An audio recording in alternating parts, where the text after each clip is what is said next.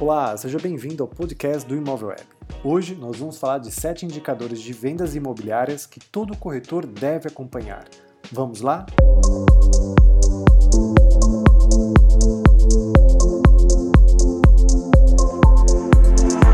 Você sabia que suas vendas imobiliárias podem aumentar muito com o uso das estratégias adequadas? Para tornar isso viável, uma das primeiras ações a serem tomadas é acompanhar os indicadores a fim de entender a quantas anda a prosperidade do seu negócio. Muitas imobiliárias ainda estão presas ao antigo modelo de prospecção e atendimento ao cliente, que já não atende às necessidades atuais.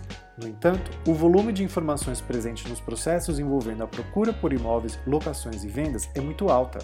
Portanto, é preciso atentar para os dados que mais impactam no crescimento do negócio. Neste podcast, selecionamos sete dos principais indicadores de vendas que você deve observar para decidir quais as melhores táticas para atrair e reter a sua clientela. Primeiro indicador: tempo médio de fechamento de venda. Pode parecer incomum, mas ao usar o termo estoque para imobiliárias também é perfeitamente cabível, afinal, esse tipo de negócio tem uma carteira de imóveis para serem comercializados, não é mesmo? Pensando assim, é pertinente levar em consideração que o tempo conta muito quando se trata de estoque parado. Quanto mais a negociação permanecer parada, mais demorado será para que a empresa se beneficie da entrada de recursos financeiros. Isso envolve também o risco de que o cliente se canse de esperar pelo fechamento do negócio e busque outra imobiliária para resolver o seu problema. Tendo essa questão em vista, é muito importante monitorar o tempo médio gasto pela sua empresa para fechar as vendas. Se esse período estiver aumentando, é necessário analisar os motivos para que a situação seja revertida o mais rápido possível. Segundo indicador: quantidade de visitas para realizar uma venda. A venda de um imóvel requer disponibilidade para as visitas realizadas com o acompanhamento de um corretor. Sem isso, é praticamente impossível fechar um negócio. Esse processo pode ser demorado, dispendioso, porém necessário. Assim sendo, essa tarefa precisa ser eficiente para a imobiliária, o que exige muita observação à quantidade de visitas para compreender o que leva cada um dos imóveis a serem vendidos após determinado número delas. Terceiro indicador: churn rate da administração. Esse indicador é também conhecido como taxa de desistência. Você sabe se está conseguindo manter a sua cartela de clientes sustentável? Então, use o churn rate para descobrir. Como isso é feito? Basicamente, é necessário dividir o número de clientes que desistem do negócio pela quantidade que existia no início de certo período. Quando você de decide investigar esse indicativo, é possível descobrir possíveis causas para a redução das vendas. Mesmo que o churn rate não esteja diretamente relacionado às vendas em si, ele oferece uma noção do quadro geral que requer uma certa avaliação. A alocação de imóveis, por exemplo, é uma importante receita para as imobiliárias. Além da comissão que corresponde ao primeiro aluguel, depois do, de fechado o contrato de locação, a empresa passa a adquirir uma receita regular relativa à administração dessa negociação. Se houver perdas de clientes nesta condição, isso sinaliza que o atendimento está deficiente, o que envolve a tomada de providências para reverter essa situação. Quarto indicativo: taxa de conversão. A taxa de conversão está relacionada ao ticket médio e sua principal função é mostrar a produtividade dos corretores de imóveis, isto é, facilitar o conhecimento acerca da média de negócios convertidos ou fechados. O ponto de partida é a quantidade de abordagens feitas. E como chegar ao número de conversões? Somando a quantidade de visitas ou abordagens realizadas dividindo-as pelas vendas efetuadas.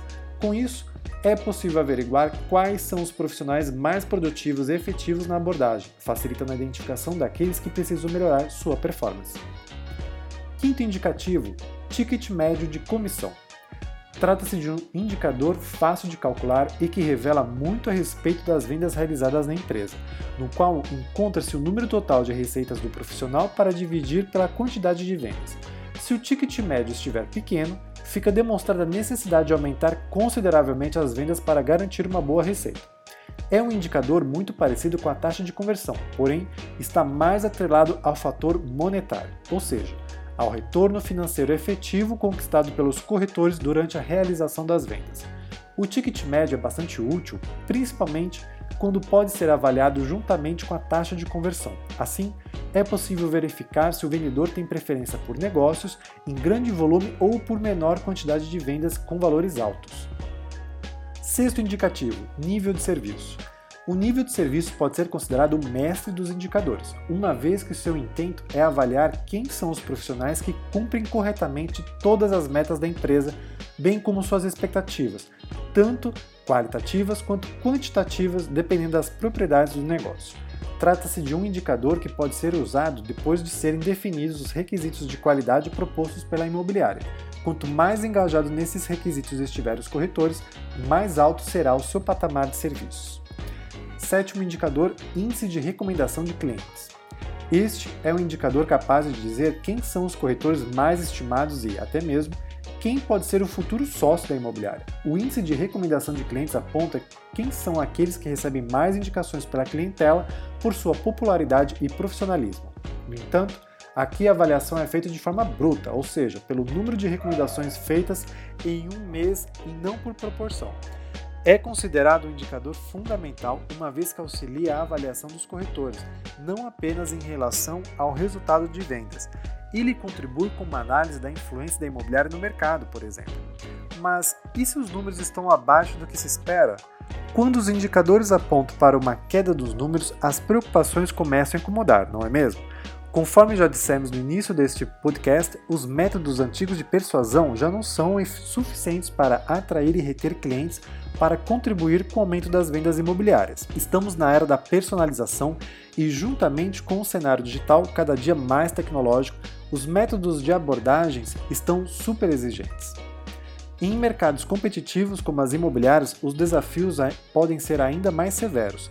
O centro da estratégia, portanto, passou a ser a satisfação do cliente não apenas oferecendo algo alinhado ao seu perfil, mas disponibilizando o melhor serviço ao longo do atendimento e depois dessa etapa. Para facilitar essa tarefa, em conjunto com a análise dos indicadores, sua empresa pode contar com a colaboração das inovações presentes no mercado imobiliário, como softwares, sistemas e outras opções tecnológicas capazes de gerar relatórios precisos e fáceis de serem manuseados. Dentre as tendências do mercado imobiliário, o portal Imóvel Web pode ajudar com diversas ferramentas que apresentam ótimas soluções durante as crises além de oportunidades para continuar gerando negócios. Assim, a eficiência das estratégias adotadas, aliadas ao monitoramento dos indicadores de desempenho, serão realmente eficientes para contribuir com o aumento das vendas imobiliárias, tornando o seu negócio cada vez mais lucrativo e bem posicionado no mercado. Agora que você já conhece os principais indicadores de vendas para serem usados na sua empresa, aproveite para compartilhar nas redes sociais e contribuir com o aumento desse conhecimento entre seus contatos. Até o próximo podcast.